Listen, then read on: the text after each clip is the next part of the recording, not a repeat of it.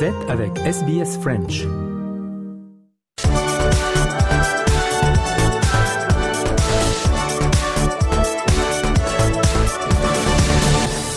Europa Voice numéro 101 et comme chaque épisode, j'ai le plaisir de retrouver Nathanaël Bloch. Bonjour Marianne. Bonjour Nathanaël. Euh, au programme aujourd'hui, on va parler de l'élargissement de l'Union européenne. La dernière fois que l'Union a accueilli un nouveau membre, c'était en 2013 avec l'adhésion de la Croatie.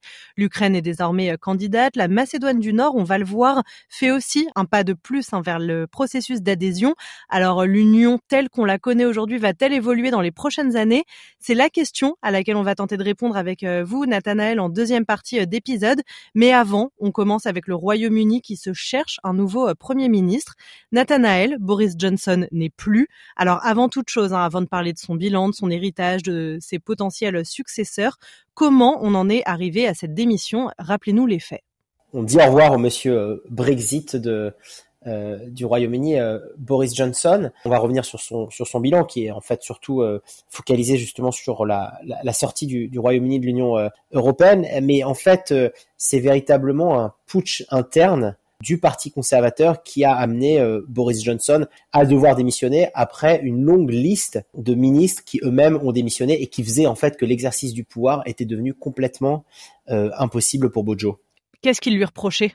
Il lui reprochait en fait pas mal, euh, pas mal de choses. Il lui reprochait déjà en fait de pas vraiment mettre en œuvre, enfin de, de, pas tirer profit d'une certaine façon des promesses du Brexit, puisque en fait il y avait une idée d'abord qui était j'allais dire nationaliste avec le Brexit, qui était que le Royaume-Uni euh, retrouve euh, sa souveraineté, mais surtout il y avait une promesse euh, économique de bah, de retrouver de la croissance, de l'investissement, de l'emploi en sortant de l'Union européenne. on se rappelle aussi des, des phrases de Boris Johnson qui avait pas hésiter à, à, à complètement mentir euh, sur l'argent, par exemple, que devait donner chaque semaine le, le Royaume-Uni euh, à l'Union européenne et donc l'argent qu'il ne devrait plus donner en cas de sortie euh, de l'Union européenne avec le Brexit. Et c'est surtout ça, en fait, c'est surtout cet élément de, de, de, ne pas avoir retrouvé cette, ce chemin vers une croissance économique que on lui reproche en son propre parti. Et puis, je dirais qu'il y a aussi une vision à plus moyen et long terme euh, ce qu'on reprochait, en tout cas ce qu'on anticipe du côté des, des touristes, des conservateurs, euh, c'est que si on gardait Boris Johnson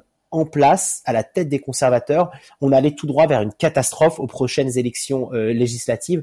Et donc c'était aussi une manière de s'assurer, en tout cas, de mettre le parti sur des meilleurs rails pour les prochaines élections pour pouvoir garder le pouvoir. Vous l'avez dit, hein, Boris Johnson était euh, vu par certains euh, comme un menteur euh, invétéré, puis il a eu du mal à se relever après l'affaire du Partygate, ces fêtes qui ont été organisées au 10 Downing Street au plus strict du lockdown dans les bureaux du Premier ministre. Nathanaël, quel bilan tiré des trois ans de Boris Johnson en tant que Premier ministre? Quel héritage il laisse derrière lui? Boris Johnson, il, est, il va être vu hein, au, après ces trois ans comme le euh, comme le monsieur Brexit euh, du Parti euh, conservateur, celui véritablement qui a qui a tout fait, qui a œuvré tout son aura pour faire sortir le Royaume-Uni de l'Union européenne. C'est lui encore une fois, hein, Marianne, qui avait qui n'avait pas hésité à, à mentir, hein, aller jusqu'à mentir pour pouvoir mettre le euh, dans, dans, la, dans, la, tête des Britanniques cette idée de, Brexit. Hein, il parlait, j'y revenais il y a quelques instants, sur 350 millions qui étaient envoyés à l'Union européenne euh, chaque semaine. Euh, il avait aussi euh, refusé d'admettre qu'il a qu'il a consenti à des, des contrôles douaniers en, en mer d'Irlande, d'Irlande pardon, en signant l'accord avec la sortie euh, de sortie avec l'Union européenne, ce qui devait être, on avait beaucoup traité de ça dans les derniers numéros d'Europa Voice, cette frontière nord-irlandaise qui était quelque chose vraiment qui était un, un, point de négociation extrêmement important pour permettre une parfaite continuité du, du territoire irlandais. donc ça aussi, il avait il avait menti sur ça. Il avait suspendu le Parlement euh, de manière complètement euh, incroyable, euh, chose qu'on n'avait jamais vue au Royaume-Uni auparavant. Donc véritablement, c'est compliqué, Marianne, de dresser un bilan positif de Boris Johnson. Encore une fois, alors ce que les ce que les partisans du Brexit ou en tout cas ce que c'est ce que les soutiens euh, euh, lui sont grés. Et, et, là, pour le coup, ce qui est intéressant, Marianne, c'est que c'est complètement euh, à travers l'ensemble de l'échiquier politique, c'est qu'actuellement euh, au Royaume-Uni, ni du côté des conservateurs, ni du côté des travaillistes, il ne semble qu'on va remettre en cause cet accord du Brexit. C'est-à-dire que à la fois dans sa succession au sein du, du, parti conservateur, mais dans l'opposition, personne ne semble remettre en cause la sortie de, du Royaume-Uni de l'Union européenne. En tout cas, personne ne semble vouloir recandidater. Et donc en fait, en termes de bilan, pour répondre à la question, bah, c'est vraiment d'avoir tenu bon, ou en tout cas d'avoir négocié cette sortie du Royaume-Uni de l'Union européenne. C'est véritablement l'élément central qu'on garde de Boris Johnson. Et puis après, peut-être un peu plus euh, proche euh, de nous. Euh, il y a deux choses du côté australien qu'on peut savoir gré à Boris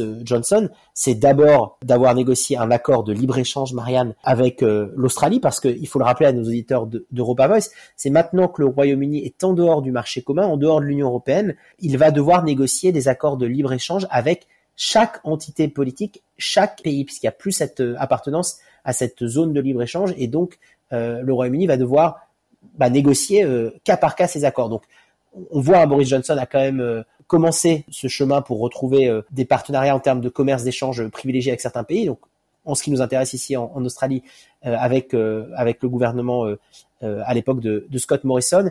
Et puis aussi un élément dont on a beaucoup parlé à Europa Voice, Marianne, c'est ce, cet accord AUKUS autour des sous-marins euh, après euh, euh, le changement de parole, hein, si on peut s'exprimer ainsi, de, du gouvernement australien et la rupture du contrat avec la France et Naval Group, ben c'est cet accord de partenariat avec à la fois l'Australie et les États-Unis autour d'un programme de sous-marins et de coopération économique et scientifique. On en vient à cette question. Hein. Qui pour lui succéder? Parce que apparemment, c'est pas si évident que ça. Non, c'est une question qui est compliquée, puis c'est un processus aussi qui est, qui est, qui est différent, dont on n'est pas forcément euh, familier. Il y a deux étapes véritablement, Marianne, dans cette dans cette succession de Boris euh, Johnson. D'abord, il y a une étape qui concerne euh, le collège des députés euh, touristes, des, des députés britanniques, où en fait ils vont être d'une certaine façon auditionnés, où il y a les différents prétendants à la présidence du parti qui vont être auditionnés par les différentes composantes au sein du parti conservateur. Et puis dans un deuxième temps, ça se fera sûrement pendant l'été, quand on arrivera à, seulement euh, deux euh, candidats, parce que certains vont voir qu'ils seront dans l'incapacité de réunir, et ben dans ce cadre-là, ce seront ensuite les 180 000 membres du Parti conservateur qui départageront les deux candidats finalistes à peu près au mois d'août, et on a un résultat définitif qui est attendu, Marianne, pour le 5 septembre. Donc ça, c'est pour le le processus euh, en soi. Après, en termes de, de, candidats, on est un peu, il faut le dire, Marianne, dans le dans le flou c'est très difficile de, de, savoir qui va euh, euh, sortir du chapeau en termes de, de succession de, de, Boris euh, Johnson. Alors après, on a quelques noms quand même qui sortent. On a, on a Rishi Sunak qui lui est un des favoris. Lui, il reste un, un Brexiteur, Marianne, qui est convaincu. Et d'une certaine façon, c'est là aussi on voit que l'héritage de Boris Johnson, il est vraiment concentré sur le Brexit. C'est que même si c'est un, un Brexiteur convaincu, il est considéré comme candidat de l'aile modérée du parti. Et, et moi, je trouve que c'est une information qui est intéressante parce que ça veut dire que le Brexit, encore une fois, au sein du Parti conservateur, mais, même euh, dans l'opposition travailliste, le Brexit maintenant est un fait. Euh, c'est plus quelque chose sur lequel on va on va revenir. Donc on a on a on a euh, euh Sina qui est l'ex-chancelier de de l'échiquier, qui était aussi un, de ceux qui avaient véritablement entraîné la chute de Boris Johnson en, démissionnant début, début, juillet. Donc on a on a lui, on a une candidate qui s'appelle Liz Truss, une des, une des, surprises de ce de cette primaire, si on peut l'appeler ainsi, euh, conservatrice. Et puis moi, ce qui je trouve aussi intéressant, c'est qu'on a euh, un sondage YouGov euh, qui est paru mi-juillet, et en fait, on a une candidate pour l'instant qui est beaucoup moins connue, qui a été ministre mais très peu de temps sous Theresa May, qui a été ministre de la Défense, et qui pour l'instant arrive en, en, seconde position. Elle s'appelle Penny Mordaunt, et elle est pour l'instant une des candidates les plus populaires au sein euh, des membres du parti euh, conservateur selon justement cette enquête euh, YouGov.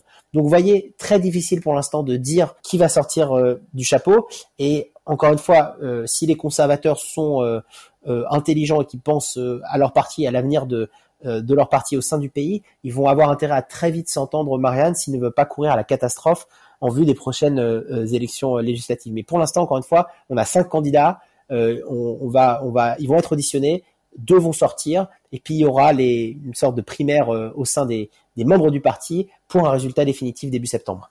Affaire à suivre. Donc, Nathanaël, on en vient à la deuxième partie euh, d'Europa Voice. L'Union européenne telle qu'on la connaît actuellement va-t-elle changer de forme dans les années à venir? On a parlé euh, dans un précédent numéro d'Europa Voice hein, du statut de candidat de l'Ukraine et de la Moldavie. Aujourd'hui, c'est la Macédoine du Nord qui fait un pas de plus vers le processus d'adhésion, hein, c'est ça?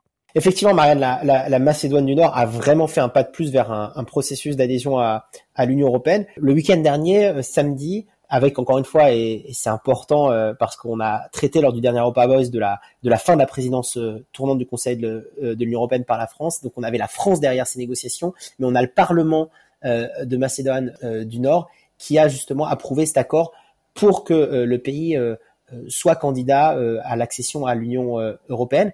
C'est quelque chose qui était qui n'est pas nouveau, hein, c'est dans les tuyaux depuis quasiment maintenant 20 ans, parce que Skopje était, est candidate à l'Union européenne depuis 2005, mais là vraiment il y a un coup d'accélérateur vers les Balkans, vers l'Europe de l'Est, et, et, finalement c'est dans la logique de ce qui s'est passé avec l'Ukraine et aussi le fait que l'Union européenne ait accéléré euh, la possibilité pour l'Ukraine de candidater euh, euh, à l'Union, à l'entrée dans l'Union européenne.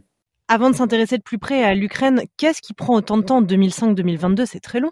Oui, c'est très long, Marianne. Je, dirais qu'il y a, deux éléments qui, qui font que ça a, pris du temps. D'abord, on a la question de l'approfondissement versus l'élargissement. C'est quelque chose que que j'aime bien parce que je trouve que c'est euh, très révélateur du, projet européen. Le projet européen, il avait commencé avec euh, la communauté euh, du charbon et, de l'acier et une coopération économique entre un certain petit nombre de pays, la France et l'Allemagne d'abord, et puis après on avait élargi au Benelux, à six pays, etc., etc. Mais au, au début, l'idée, Marianne, c'est véritablement de coopérer économiquement sur une petite base de pays ensemble pour éviter de se faire la guerre. Voilà, si je simplifie, si c'est un peu l'Union européenne pour les nuls. Après, il y a eu le traité de Rome en, en 57 et après les différentes euh, phase d'élargissement, euh, l'Espagne, euh, la Grèce, le Portugal, et puis les, pays, les pays du nord de l'Europe, et puis les pays de l'Est européen. Le dernier élargissement, Marianne, il remonte, comme vous l'avez mentionné dans ce début d'Europa Voice, en 2012 avec la Croatie. En fait, les membres de l'Union européenne se sont rendus compte qu'on avait beaucoup élargi dans ces dernières années, ces dernières décennies, et donc on avait collectivement une certaine réticence à repousser encore un peu plus loin les frontières euh, de l'Union européenne. Parce que l'idée, c'est véritablement bah, de solidifier, d'approfondir déjà ce qui existe au sein du bloc européen. Euh, parce que vous imaginez bien que quand on est 27 pays, 28 moins 1 avec le Brexit, hein, c'est, euh, on a parlé il y a quelques instants de Boris Johnson, euh, eh ben il y a beaucoup de choses à aligner, à mettre en commun. Et puis la question, c'est quelle est la, la, la, signification de, ce, de cette union? on avait un projet d'abord qui était économique, et puis là, on l'a, on l'a vu beaucoup avec notamment la présidence française, mais comment on passe, euh, comment on va au-delà de ce projet économique? Quand est-ce que l'Union européenne, j'ai envie de dire, deviendra un projet politique? Quand est-ce qu'il y aura une politique d'immigration commune, une politique de défense commune, une politique des, affaires étrangères communes? Est-ce que ce qui s'est passé avec l'Ukraine euh, augure de cette politique commune des affaires étrangères? Donc, il y a vraiment cette question élargissement versus approfondissement. Donc ça, je, dirais, Marianne, c'est le, c'est le premier aspect. Il y a eu un frein, d'une certaine façon, de l'Union européenne à élargir encore plus ses frontières depuis euh, le dernier élargissement avec la Croatie en 2012. Premier élément. Deuxième élément aussi, euh, Marianne, c'est que au niveau de la Macédoine du Nord, la Macédoine du Nord était ou est toujours en fait en conflit avec certains pays qui sont membres euh, de l'Union européenne, notamment la Bulgarie voisine, et puis aussi la Grèce. Et donc en fait, du fait qu'il y ait toujours ces conflits avec des pays de l'Union européenne et que certains votes sont des votes qui requièrent une unanimité, bah vous imaginez bien qu'il y a eu des blocages de ces pays-là. Donc il a fallu aussi que les euh, autres pays de l'Union européenne convainquent ces pays-là du bien fondé de permettre à la Macédoine du Nord, mais à d'autres pays, bah, de candidater euh, pour euh, rejoindre l'Union européenne. Il a fallu lever ces blocages et il a fallu, du côté de ces pays en question, candidats, aussi travailler avec eux pour trouver des, solutions pour que ces conflits soient réglés, ou en tout cas pour que ces conflits ne soient plus un frein à leur candidature pour euh, entrer à l'Union européenne. Donc deux éléments, un élément à la fois d'inquiétude vis-à-vis d'un élargissement et, et, de repousser les frontières de l'Union européenne, et puis un élément plus euh, propre à ces pays en question, qui est celui de conflits encore latents avec certains pays déjà membres de l'Union européenne qui freinent tout processus d'adhésion supplémentaire. Donc là, on s'est intéressé de plus près au cas de la Macédoine, mais il y a aussi la Serbie et l'Albanie, deux pays des Balkans qui euh, sont candidats depuis euh, de très nombreuses années. Comment on explique ce deux poids deux mesures en comparaison avec euh, l'Ukraine et la Moldavie qui très rapidement sont devenus candidats? Alors il y a quelque chose d'un peu conjoncturel. le conflit russe-Ukraine a évidemment accéléré, a mis la lumière sur ce pays, candidat parmi d'autres, encore une fois, à l'Union européenne.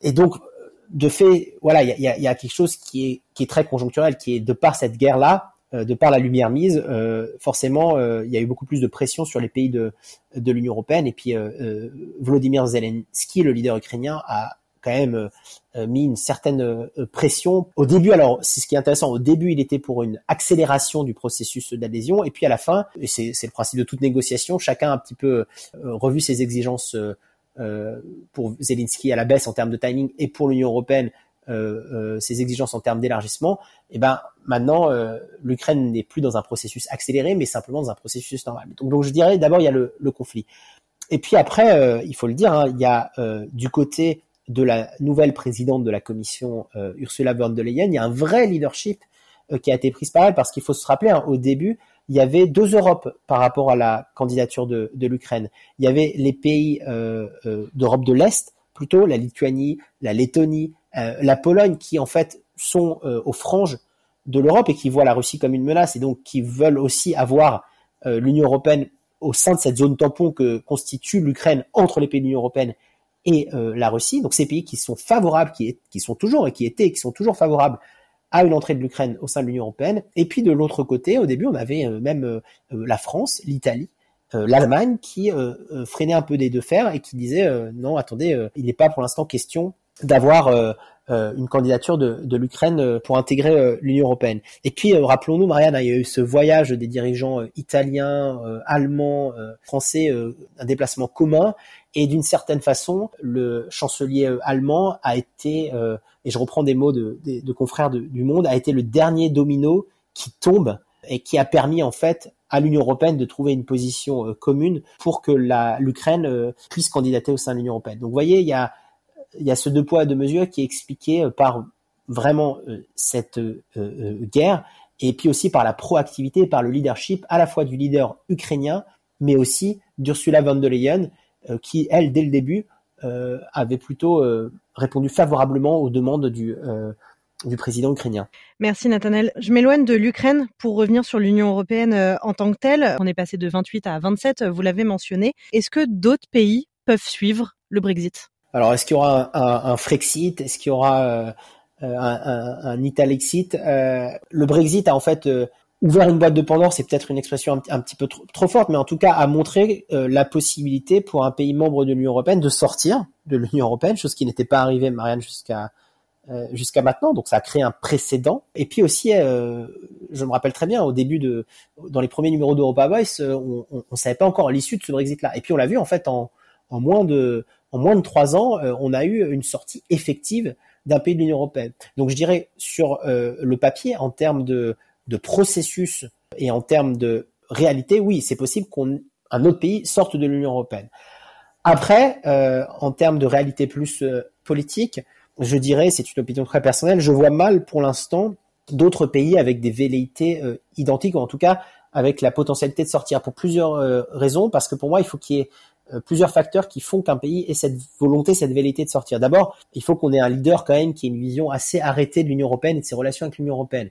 Donc Boris Johnson et le statut insulaire et particulier du Royaume-Uni en, en, était une de ces raisons-là, mais en Europe, l'autre raison serait par exemple d'avoir un leader euh, populiste. Donc on pourrait penser à Orban, euh, mais à l'heure actuelle, il serait très difficile pour la Hongrie euh, de justifier une sortie de l'Union européenne parce que le pays euh, tomberait dans la dans la faillite. Donc il faut d'abord qu'il y ait un, leader qui ait vraiment un profil pour, pour, pour permettre ça. Et puis la deuxième raison, Marianne, c'est que avec la guerre en Ukraine, on a vu aussi que l'Union européenne agissait en fait comme une sorte de non pas de forteresse, mais en tout cas comme d'entité politique euh, qui est capable de d'agir et de garantir, avec euh, toute l'incertitude que, que ça a, mais de garantir la, la sécurité et de garantir aussi le, euh, le bon déroulement de certaines opérations militaires, de l'approvisionnement en armes, etc. Et donc en fait, les pays, notamment les pays de l'Est, ont très peu d'intérêt pour l'instant à ne pas appartenir au bloc européen au vu de l'instabilité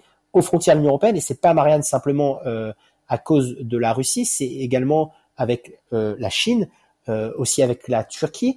Euh, et c'est la question, ça rejoindra la question de l'élargissement, Marianne. C'est euh, euh, en fait là, on est arrivé à un point où on est élargi jusqu'aux frontières externes, non pas de l'Union européenne, mais du continent européen. Et donc maintenant, il est très difficile de voir ces pays-là limitrophes à d'autres grandes puissances hors continent européen avoir une velléité de sortie. Et quant aux pays de l'Ouest, aux pays historiques, bon, il y a très peu de raisons euh, qu'il y ait une sortie de la France ou, de l'Italie ou de l'Allemagne.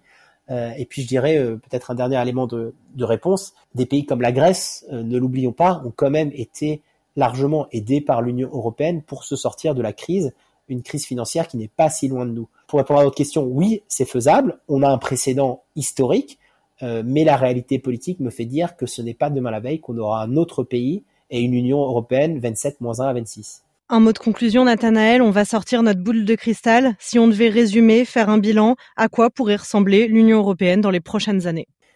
Je crois, Marianne, sans faire le cocorico, que la, présidence euh, française tournante du Conseil de l'Union européenne a mis la barre assez haute en termes de ce que pouvait euh, euh, devenir ou avoir comme projet ou ambition l'Union européenne, à la fois pour passer des votes important et on, on, en a parlé dans le précédent pardon numéro d'Europa Voice sur les questions euh, digitales, sur les questions euh, de neutralité carbone, d'environnement, sur les questions de salaire minimum européen. Donc je crois que ça c'est le premier élément, c'est la c'est euh, quels seront les grands paquets de lois qui seront votés dans les prochaines années par un Parlement européen avec et c'est ça qui est intéressant avec la France qui est en train d'expérimenter là en fait ce qui se passe déjà au Parlement européen, c'est-à-dire des concessions, des négociations entre des groupes euh, des partis politiques qui n'appartiennent pas aux, mêmes coalitions. Donc ça, c'est le premier élément.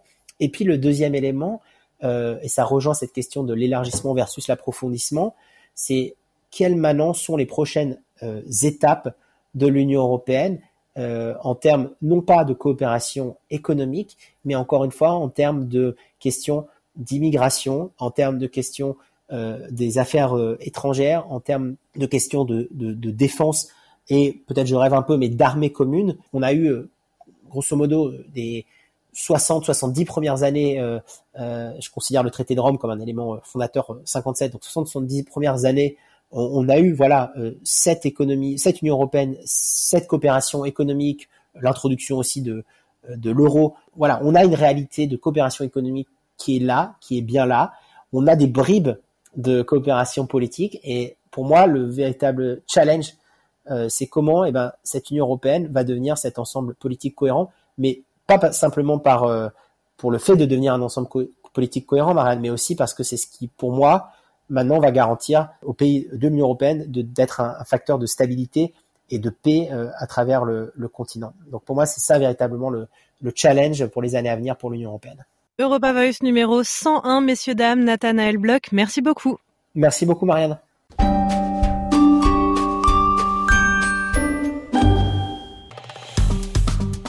Aimez, partagez, commentez. Suivez-nous sur facebook.com slash sbsfrench.